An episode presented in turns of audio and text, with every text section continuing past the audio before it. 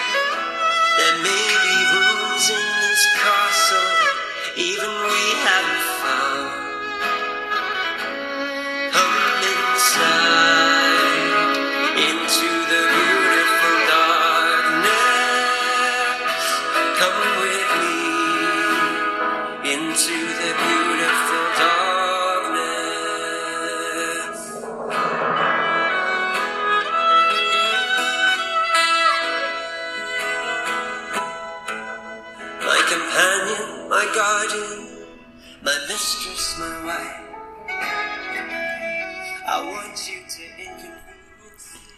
Queridísima familia de Radio María, bienvenidos una vez más a este pequeño y humilde jardín literario en el que les plantamos unas men- mensuales semillitas, deseando que germinen de cuatro semanas en cuatro semanas y nos permitan recolectar juntos flores para adornar pues nuestra alma y nuestras ofrendas ante el altar.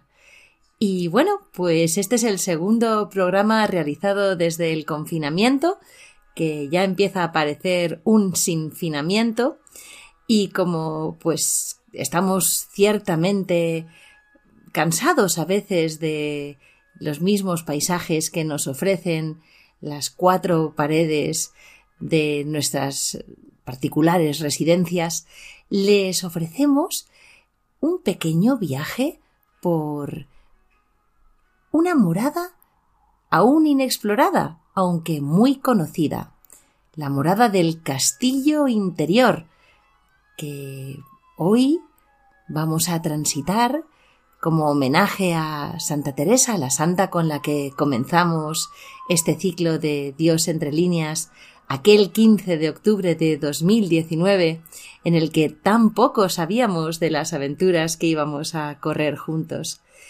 Y lo vamos a hacer de la mano de un librito precioso, un libro hecho con sumo mimo, que se recorre como quien camina por la vía de la belleza, por la vía pulcritudinis, por dos personas, María Ángeles Álvarez y Jesús Gallo.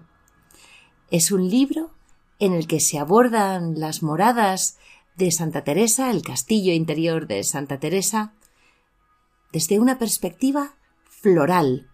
Imagínense, porque el arte floral, por ser efímero, también es sublime y nos permite expresar la fugacidad de las cosas, todo lo que planea sobre nuestra vida, la hermosura que a veces caduca, todo aquello que no sabemos expresar con palabras y que, pues el Señor, a través de esas flores que son la sonrisa de Dios, ha puesto en nuestros campos, nuestros jardines, las balconeras de nuestra casa, para provocarnos a nosotros también una hermosa sonrisa de correspondencia.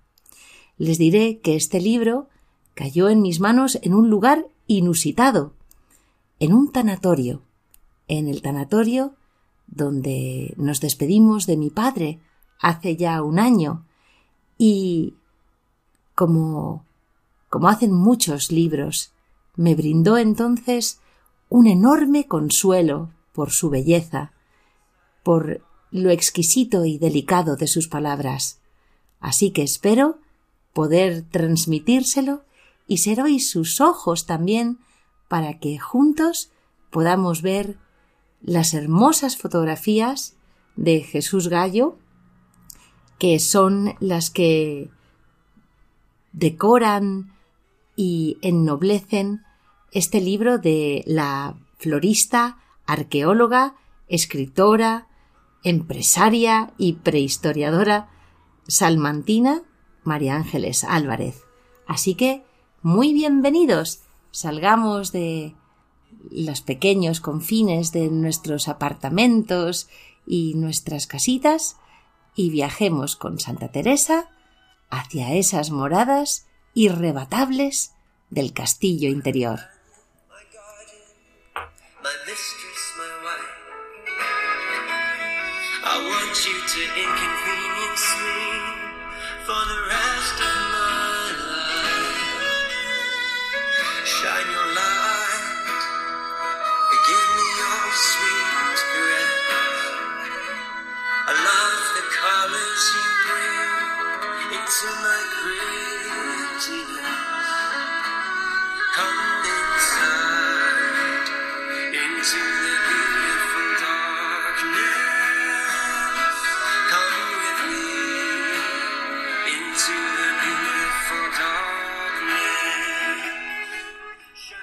Y como en esta santa casa de Radio María ya se han tratado y con mucha relevancia las moradas de Santa Teresa, solamente hacerles un pequeño apunte, un resumencito en siete frases para que nos volvamos otra vez a ubicar.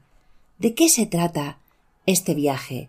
Pues se trata de ir recorriendo ni más ni menos que una serie de estancias de ese castillo diamantino que nos recuerda Santa Teresa, es el lugar donde el alma se prepara para su encuentro definitivo con Dios. Empezamos la primera morada, donde el alma es un bello palacio que si solo se aprecia por fuera, no nos permitirá valorar nunca la riqueza interior. Es como una puerta invisible a la que solo se puede acceder, que solo permite la entrada en el palacio, a través de la llave mágica que es la oración. Y después de esta morada vestibularia, esa perseverancia en la oración nos va a permitir acceder a la segunda morada, donde se nos va a empezar a mostrar poquito a poco la grandeza de Dios gracias a esa constancia, porque la oración lleva consigo que aceptemos la voluntad de Dios, la cruz y el sufrimiento. La tercera morada pues nos va a sembrar de miedo y dudas. No valoramos lo que tenemos. La oración empieza a ser árida. Descubrimos que tenemos que trocarla por algo más hermoso, por el agradecimiento. Descubrimos que orar es dar gracias, que dar gracias es amar, que es alabar a Dios en todo momento, pase lo que pase, darle las gracias no solo por el sol, sino también por la lluvia.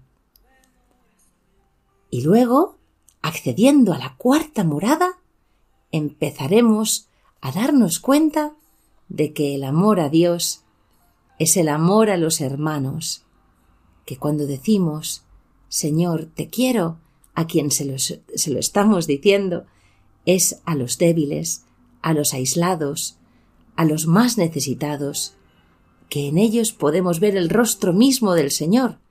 Así que en esta cuarta morada la oración sale de sí, como una flecha que quisiera llegar al corazón. En la quinta ya estamos más cerca de la meta y nos ponemos a disposición del Señor. El Señor ya es un huésped de pleno derecho en nuestro corazón. La relación con Él es intensa y nosotros somos vehículos de su amor, vehículos del perfume de Cristo. En la sexta, la vida entera se hace amor y el amor por completo se hace vida. Y tal es el deseo del alma de gozar a Dios, que la vida mundana deja de tener importancia y no nos importa perderla. Y ya la séptima, la séptima, ay, la séptima, la séptima es la del amor que se ha probado, que, como un oro refinado, encuentra ya su verdadera naturaleza. Allí la paz la da Dios hecho plenitud, comunión total. Y trabajamos con todas nuestras energías por el reino de los cielos. Allí los favoritos de Dios son el centro de nuestra vida y la oración se convierte en un bien tan necesario como el respirar. Toda vida es entonces oración y acción. Y como si el Señor nos hubiera llevado en helicóptero en un maravilloso descanso del espíritu para decirnos Alma mía, esta es la cima, ahora, de igual forma, debemos bajar para hacer este camino a pie, con todos sus rigores, con todos los sinsabores en la mochila, pero disfrutando paso a paso de la senda que Él nos brinda.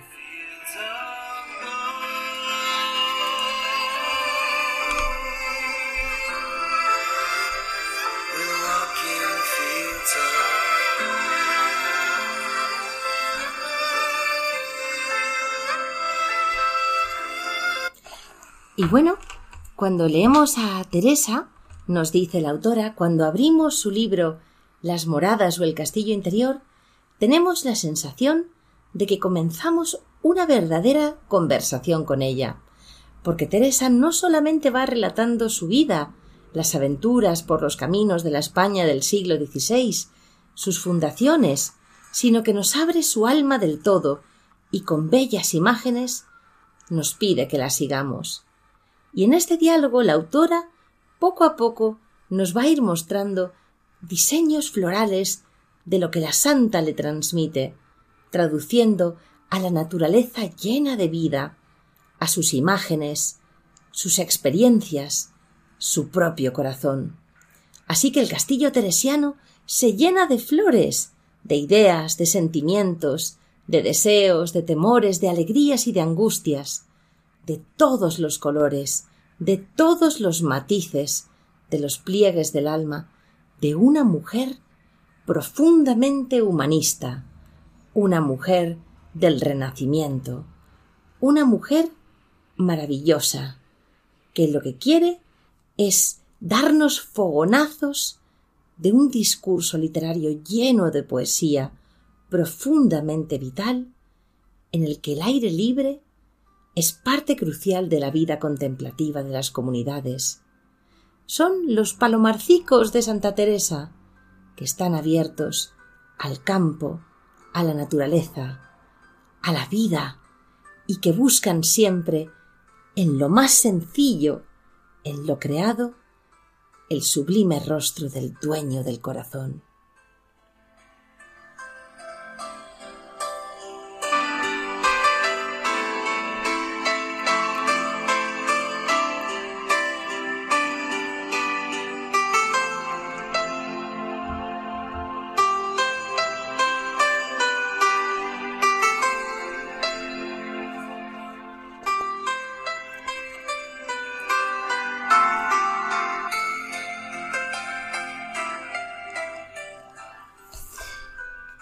Y nos dice un miembro de la familia fundada por Teresa de Jesús de la Orden Carmelita, Javier Sancho Fermín, que desde hace varios años es el director del Centro Internacional Teresiano Sanjuanista de Ávila, en la presentación de este libro, que cuando la primavera nos sorprende con su explosión de vida y color, hasta el rincón más sombrío adquiere una belleza insondable. Y algo así puede acontecernos aquí, a nosotros, ahora, porque todos tenemos un interior profundo. Y a veces nos resulta difícil mirar en él, por miedo a descubrir quizás algo que no sea ni tan bello ni tan noble. Pero, ay, aprender a mirarse por dentro es como dejar que la primavera haga su aparición en todo aquello que yo soy verdaderamente, en todo aquello que fundamenta mi ser. Y entonces nos damos cuenta de que todos escondemos una perla muy preciosa dentro, un diamante de gran valor. Teresa de Jesús, nos dice Francisco Javier Sancho, nació en una época de grandes descubrimientos y se aventuró en un espacio demasiado desconocido, a pesar de ser fundamental, la interioridad del ser humano. Por eso su obra maestra, Las moradas o el castillo interior, fue el resultado de ese empeño y esa búsqueda existencial. Descubrió que había un nuevo continente que no se llamaba América, sino que era el microcosmos de su interioridad, y que aquí estaban los bosques más bellos, las montañas más altas, los tesoros más inmarcesibles, y no hacía falta ir al otro lado del océano, sino cruzar la orilla de nuestro interior. Allí se abre el espacio infinito, donde se forja el verdadero valor, el sentido de la vida, la dignidad de aquello que soy, ese sexto continente del cual cada uno tiene la llave y que nos ofrece la posibilidad, una posibilidad que además no tiene fecha de caducidad, de recorrerlo para sumergirnos en un mundo fantástico y lleno de sorpresas. Y esta es la gran aventura que todos podemos protagonizar, y la que han recorrido los dos autores de este libro, María Ángeles Álvarez y Jesús Gallo. Ellos han acogido el reto y la propuesta de Teresa de descubrir el propio castillo interior. Y bueno, la finalidad de todos los autores que han tratado a la santa es la misma, pero los lenguajes cambian. Y quizás uno de los lenguajes más apropiados para hablar de lo intangible, de la expresión, de aquello que cuesta tanto definir, sea precisamente el del arte, la música, la pintura, la fotografía, la misma naturaleza, medios todos que pueden ayudarnos a percibir aquello que por ser tan íntimo, tan grande, se escapa a nuestras palabras. Ojalá pudieran ustedes ver lo que veo yo. Ojalá pudieran ver en esta página una fotografía de un campo de bellas amapolas donde yace un ejemplar pues muy posiblemente del mismo siglo de la publicación de las moradas. Una fotografía preciosa, en la que las flores y la naturaleza con su propio lenguaje, nos llevan más allá. Cierren los ojos. Dejen que yo sea hoy su lazarillo, para que entonces estas fotografías, estas composiciones, este lenguaje tan especial de la escritora que hace hablar a la santa a través del arte floral, deje que sea la inspiración de la primavera brotando de lo más profundo para dibujar y expresar nuestra hermosura interior. Y que lo efímero de esta belleza impresionista y natural sea inmortalizado para poder contagiar o engolosinar, que diría Teresa, a todos aquellos a los que invitamos a conocer nuestro propio castillo y que esta sensibilidad de estas páginas nos llene el corazón de mariposas, porque ocurre algunas veces que cuando abrimos un libro pareciera que fuéramos como resbalando por sus páginas hasta llegar al final, sintiendo la cercanía de la historia, el paisaje y la ambientación y todo ello acaba por ser tan familiar como el salón de estar de casa. Así que acurrúquense, porque les brindamos una preciosa estancia en el salón de Teresa, alma de fuego, para que podamos crecer como almas que andan en amor y como nos dice ahora la canción de Maite López, consideremos que ya toda me entregué.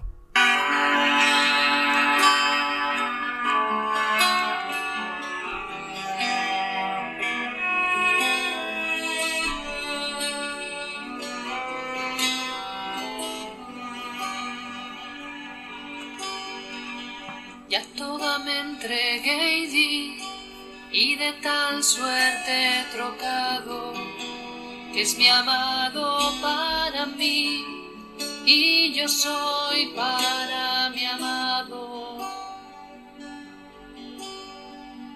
Ya toda me entregué y di, y de tal suerte trocado, que es mi amado para mí y yo soy para mi amado. Cuando el dulce cazador me tiró y dejó rendida en los brazos del amor, mi alma quedó caída y cobrando nueva vida, de tal manera trocado que es mi amado para mí y yo soy para mi amado. Ya toda me entregué y di, y de tal suerte trocado, es mi amado para mí, y yo soy para mi amado. Ya toda me entregué y di, y de tal suerte he trocado, es mi amado para mí y yo soy para mi amado. Tíróme con una flecha enarbolada de amor y mi alma quedó hecha una con su criador. Yo ya no quiero otro amor, pues a mi Dios me he entregado y mi amado es para mí. Y yo soy para mi amado. ¡Ay, qué maravilla! Cuando el alma ya es para el amado. Pero tenemos que empezar por el principio. Así que consideremos el viaje de nuestra alma como, pues, no sé, un paraíso donde el Señor tiene sus deleites, pero que por ahora nos resulta un poco elusivo, porque el aposento donde un rey tan poderoso, tan sabio, tan limpio, tan lleno de todos los bienes se deleita, tiene también que ser purificado. Entonces, ¿cómo podemos acceder a un poquito de conocimiento de sí? Nos dice la santa. No es pequeña lástima y confusión que por nuestra culpa no entendamos a nosotros mismos ni sepamos quién somos. No sería gran ignorancia, hijas mías, que preguntasen a uno quién es, y no se conociese ni supiese quién fuese su padre, ni su madre, ni de qué tierra. Y la autora de este libro nos dice que Teresa nos quiere explicar qué es esto del conocimiento de sí para permitirnos mirar mejor hacia dentro de nosotros mismos, un gesto que normalmente produce no poco vértigo. Pero bueno, mm, este vértigo nosotros, desde luego, podemos compensarlo solicitando al Señor alegría y entusiasmo, porque si nos adentramos en nuestra espesura, acabaremos por encontrar la puerta de este castillo tan reluciente, y si vivimos siempre fuera entre zarzas, lejos de nosotros mismos, en la ronda de nuestro propio interior, nos habremos perdido uno de los grandes regalos que puede hacer la vida. Y para que sueñen con flores, nos dice la autora, siempre que hago este ejercicio, siento que mi mirada traza una línea curva y voy avanzando poco a poco sobre todo lo vivido, sobre la tierna margarita, las rosas del amor con sus espinas, los eremurus robustos de porte tan altivo, los cardos eringium junto con la lana, el frío hielo del invierno del que nacen los lisiantos, estatices, las frescas mentas, los ornitolagos, los ranúnculos, los hipéricos, trigos, bulbos que germinan. Lo que soy lo he plantado en esta pradera tan regada. Pero llega un momento en que la vida parece que te impulsa como una centrifugadora, y ya nada vuelve a ser igual. Usas jabones y lejías para que con el agua puedas recuperar algo de la blancura de la primera juventud, y trabajas mucho en tu interior para no envejecer todo el jardín, para no llenarlo de cortezas, de plásticos, de basuras que impidan seguir viviendo.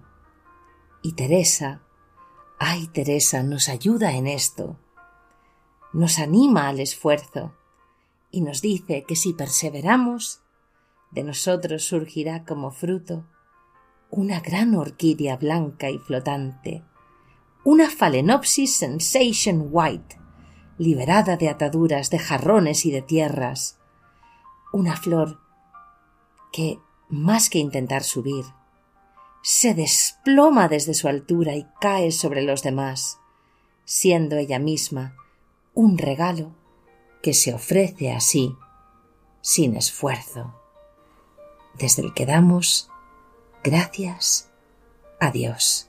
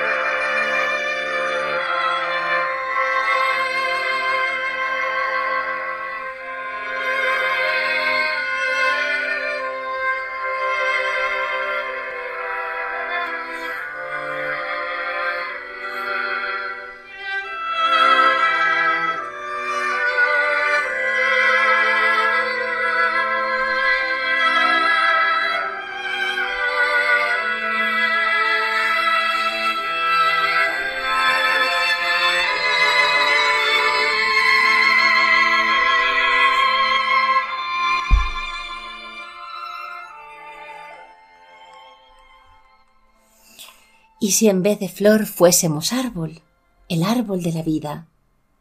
Pues nos dice Santa Teresa, antes que pase adelante os quiero decir que consideréis qué será ver este castillo tan resplandeciente y hermoso, este árbol de vida que está plantado en las mismas aguas vivas de la vida, que es Dios.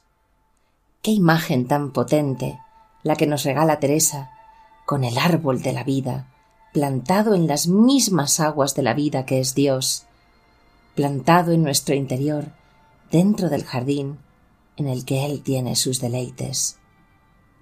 Un árbol mágico que tiene que ser único, fuente de vida, de belleza sin par, nacido del suelo ferroso, de la tierra llena de humus, de abono, un árbol que une lo más pequeño un grano de tierra, con el infinito, que sobre las ramas aparece en color azul muy, muy intenso, el color del cielo de Ávila, el color del cielo que vio también Teresa, un árbol que está plantado en nuestro propio centro, un árbol lleno de dicha, lleno de amistad.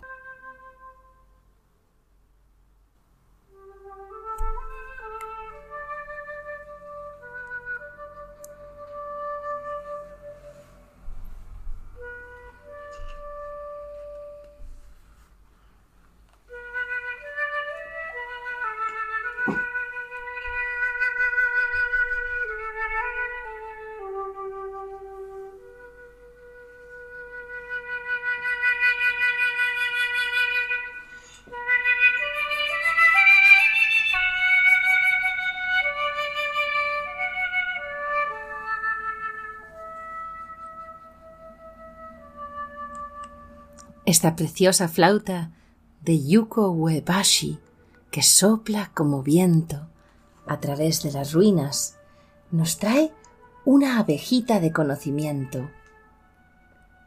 Y oh que sí es en el propio conocimiento, que con cuán necesario es esto, y mire que me entiendan, nos dice la santa, que el Señor en la misma morada en que Él está, jamás por encumbrada que esté, le cumple otra cosa ni podrá aunque quiera, que la humildad siempre labra como la abeja en la colmena la miel, y que sin esta humildad todo está perdido.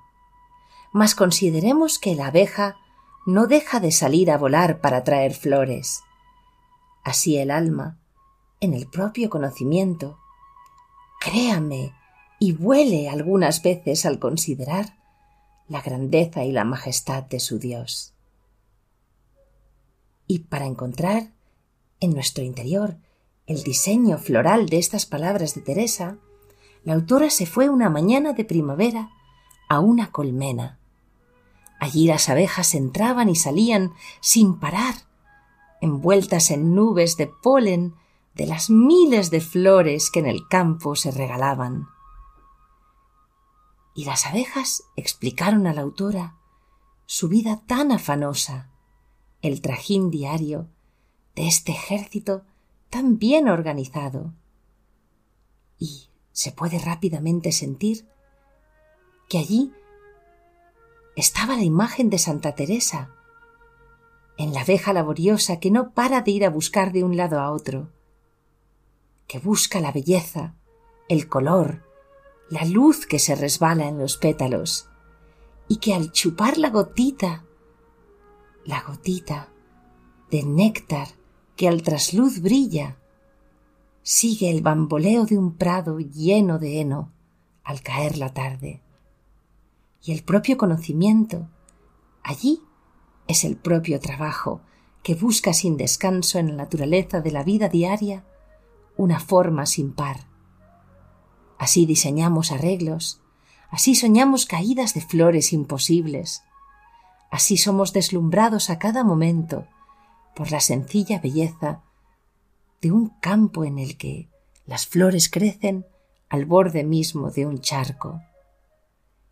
Y esta imagen de la humildad teresiana toma cuerpo sobre el cristal cuando una pequeña lengua de miel lleva a un grupito de flores a rodearse de estas abejitas, volviéndose eternas y reflejándose como en un sueño saliendo a la belleza radiante de la mañana, embadurnadas de vida color miel. Así sentimos nosotros ahora que estamos transitando por este programa de hoy, con el vuelo de ángeles como el de Sarah McLachlan en esta canción preciosa.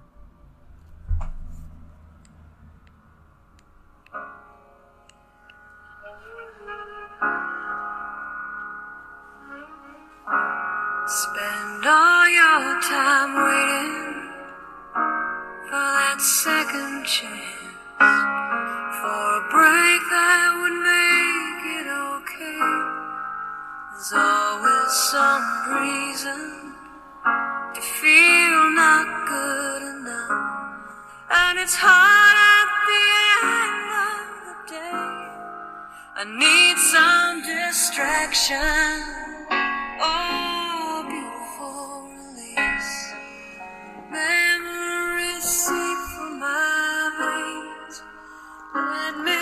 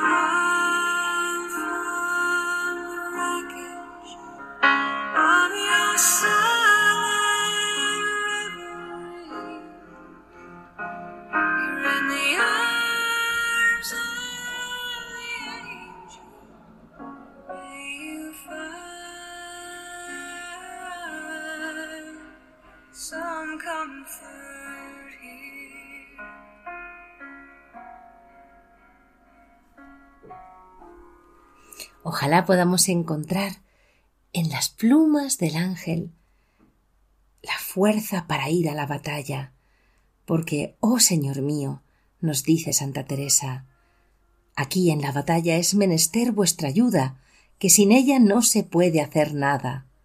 Por vuestra misericordia, no consintáis que esta alma sea engañada, para que abandone lo comenzado.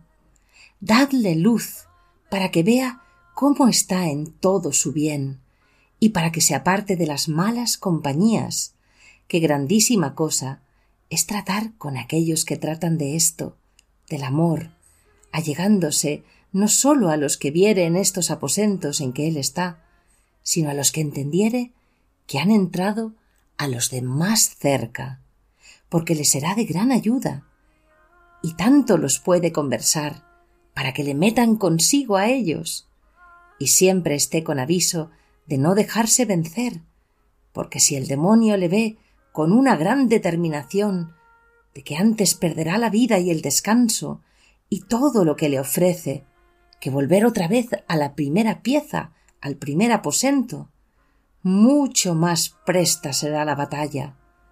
Sea varón y no de los que se echaban a beber de bruces cuando iban a la batalla, para determinar pelear con todos los demonios, y que no haya mejores armas que las de la cruz. Y comenta la autora, ¿cómo ser valientes, mirar siempre las cosas de cara, determinados a luchar para solucionar nuestros problemas y debilidades, como un guerrero bíblico de Gedeón, y no de los que se tendieron a beber como un perrillo, sino de aquellos que avanzan hacia la batalla, la de cada día.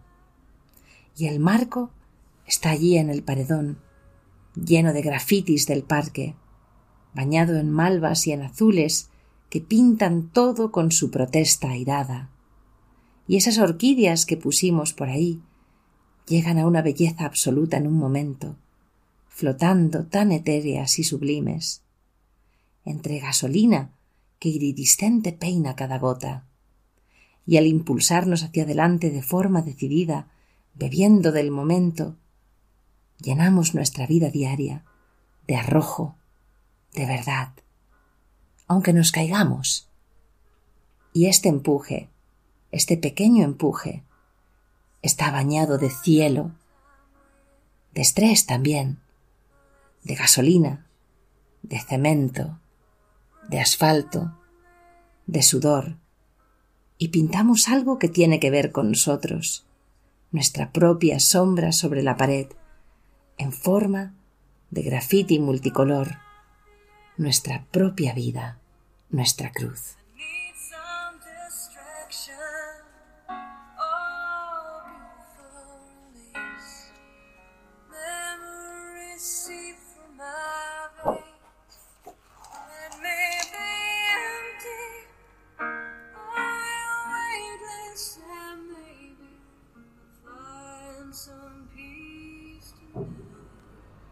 Y es que no nos extraña porque todo aquello que ocurre al corazón, what happens to the heart, como cantaba Leonard Cohen, es una gran prueba. El Señor quiere que saquemos de las sequedades humildad y no inquietud, que es lo que pretende el demonio, y que creamos que donde hay humildad de veras, habrá paz y conformidad. Y entonces podremos estar más contentos que si tuviéramos todos los regalos del mundo. Y a veces no querremos trocarlos por fortalezas de aquellos que siempre andan contentos, porque somos amigos normalmente más de contentos que de la cruz. Pero si logramos ser amigos de la cruz, estaremos siempre contentos. A las flores de los agapantus africanos se las conoce comúnmente como flores del amor. Y hay una foto preciosa en el libro en la que los agapantus están colocados sobre una pradera verde en medio de un bosque en la sierra de Gredos en Ávila. Recogen tanta luz en su corola que se van abriendo y se vuelven del color mismo del cielo al que miran. Su porte, robusto, decidido, siempre mira hacia arriba. Y muchas veces nos encontramos con obstáculos como estos agapantos en la pradera. Parece que los mimbres que necesitamos para vivir, para apoyarnos en ellos, para seguir siempre acompañados en el trajín, se vuelven obstáculos insalvables. A menudo sentimos que se nos corta la posibilidad de crecer, que se nos obstaculiza el paso, que se encierran nuestras olas en pequeñas celdas que compartimentan un mar sin fronteras. Y más que problemas, son pruebas para cambiar el rumbo, para hacernos más flexibles. Una oportunidad bañada del cielo azul. Flores y amor. Que siempre podamos volver a esta imagen cuando la sequedad de nuestra vida nos haga sentir que vivimos encajonados en nuestras propias miserias, que nos ahogamos en los problemas de cada día, y que el prado tan verde, empapado de la luz de este mes de abril, de este mes de mayo, del próximo mes de junio, sobre las hierbas, sobre la montaña de pinos vestida, aparezca abriendo, abriendo nuestro corazón, quitando los palos, para que podamos mirar de día en día, viendo en cada momento las nuevas oportunidades los nuevos cielos que se abren ante nosotros.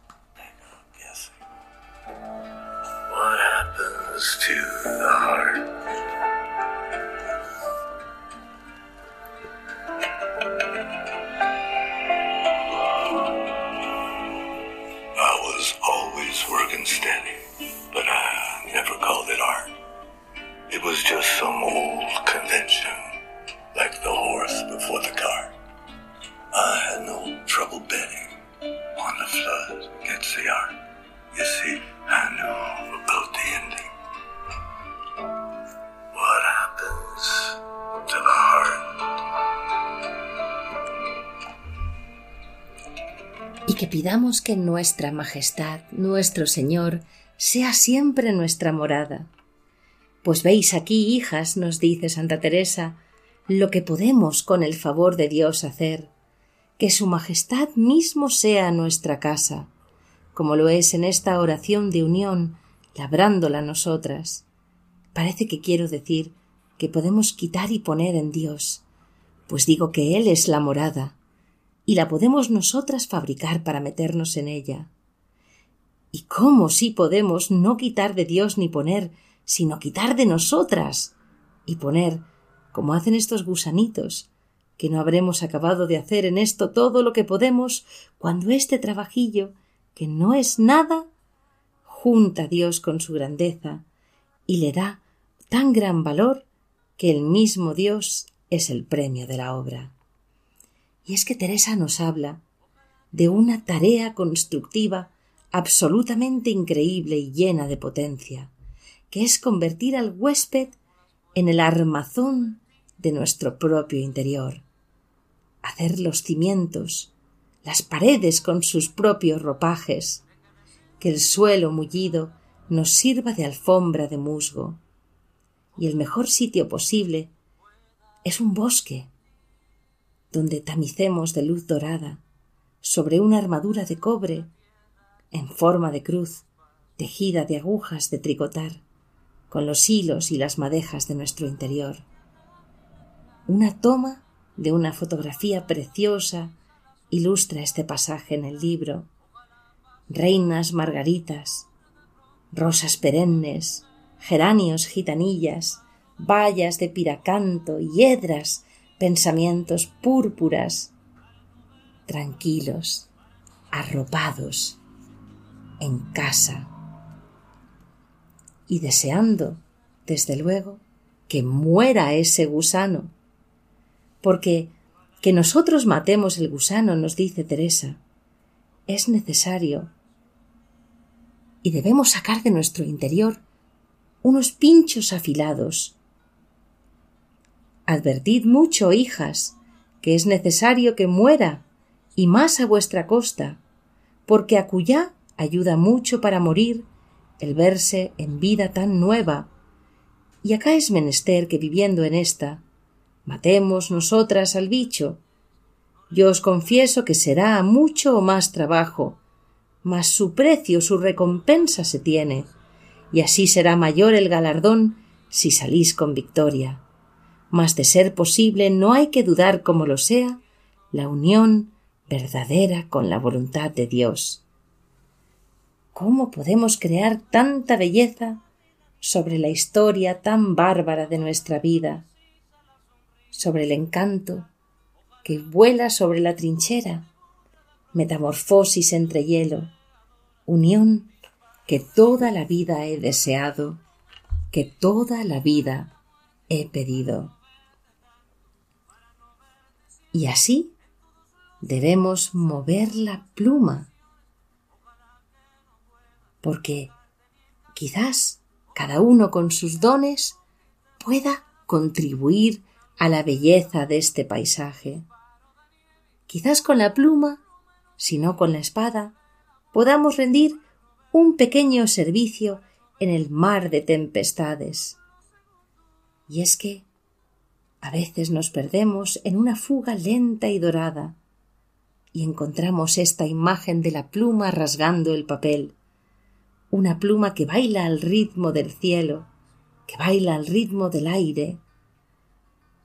Y así, con la pluma que nos presta Teresa, podemos escribir sobre el viento, sobre las fucsias, sobre los cardos azules, sobre las violas cornutas, sobre las hojitas de senecio, y flotar agarradas a las crines y plumas de los pajaritos y de las avestruces, el aire mueve la pluma y el sol al caer, y mi alma, lentamente, en caída, sintiendo que lo que quiero escribir, con flores, hojas y plumas, está ahora naciendo, escribiéndose, destacándose como una silueta en contraluz, bailando para siempre sobre la línea que marca el horizonte cuando oscurece moviéndose sobre las letras, trascendiéndolas como plumitas sopladas de lo alto. Y gracias a esto podemos decirle al Señor, mi vida está en tus manos. My life is in your hands.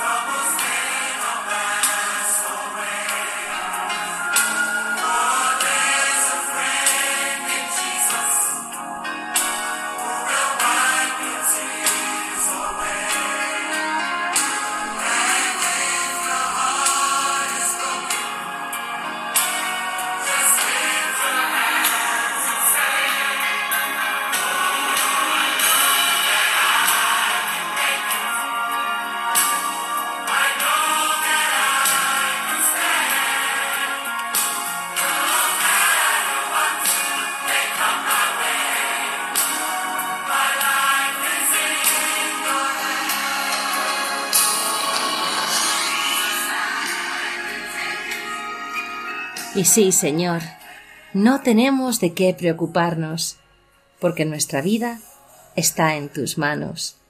Y aunque en este humilde viaje casi no haya tiempo para transitar las siete moradas, para recorrerlas teóricamente, quizás buscándote desde la humildad de la flor, podamos haber hecho sonreír a alguien. Alma, buscarte has en mí, y a mí buscarme has en ti. De tal suerte pudo amor, alma, en mí te retratar, que ningún sabio pintor supiera con tal primortal imagen estampar. Ay, fuiste por amor criada hermosa, bella, y así en mis entrañas pintada. Si te perdieres, mi amada alma, buscarte has en mí, que yo sé que te hallarás en mi pecho retratada y tan al vivo sacada, que si te ves, te holgarás, viéndote tan bien pintada. Y si acaso no supieres dónde me hallarás a mí, no andes de aquí para allí, sino si hallarme quisieres, a mí buscarme has en ti porque tú eres mi aposento, eres mi casa y morada, y así llamo en cualquier tiempo si hallo en tu pensamiento estar la puerta cerrada. Y fuera de ti no hay buscarme, porque para hallarme a mí bastará solo llamarme, que a ti iré sin tardarme, y a mí buscarme asentí.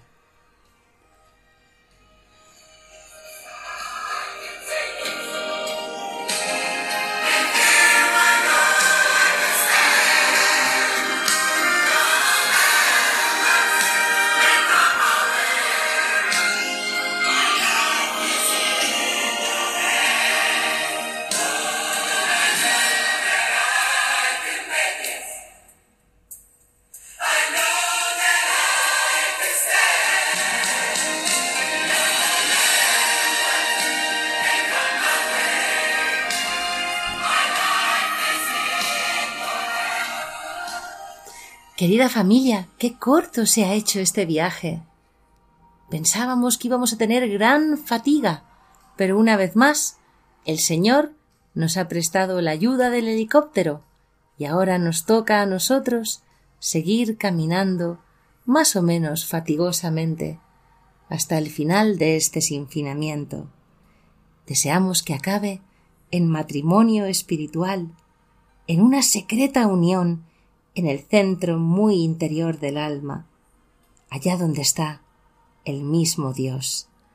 Y si quieren hablarnos de su pequeño castillo interior, no duden en escribirnos a Dios entre líneas arroba radiomaria.es o a contactarnos por el Twitter, el Facebook oficial de la radio o a través del teléfono.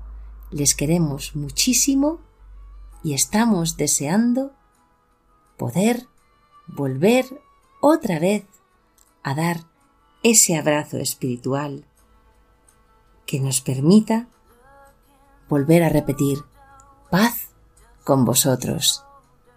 Un abrazo de todo corazón.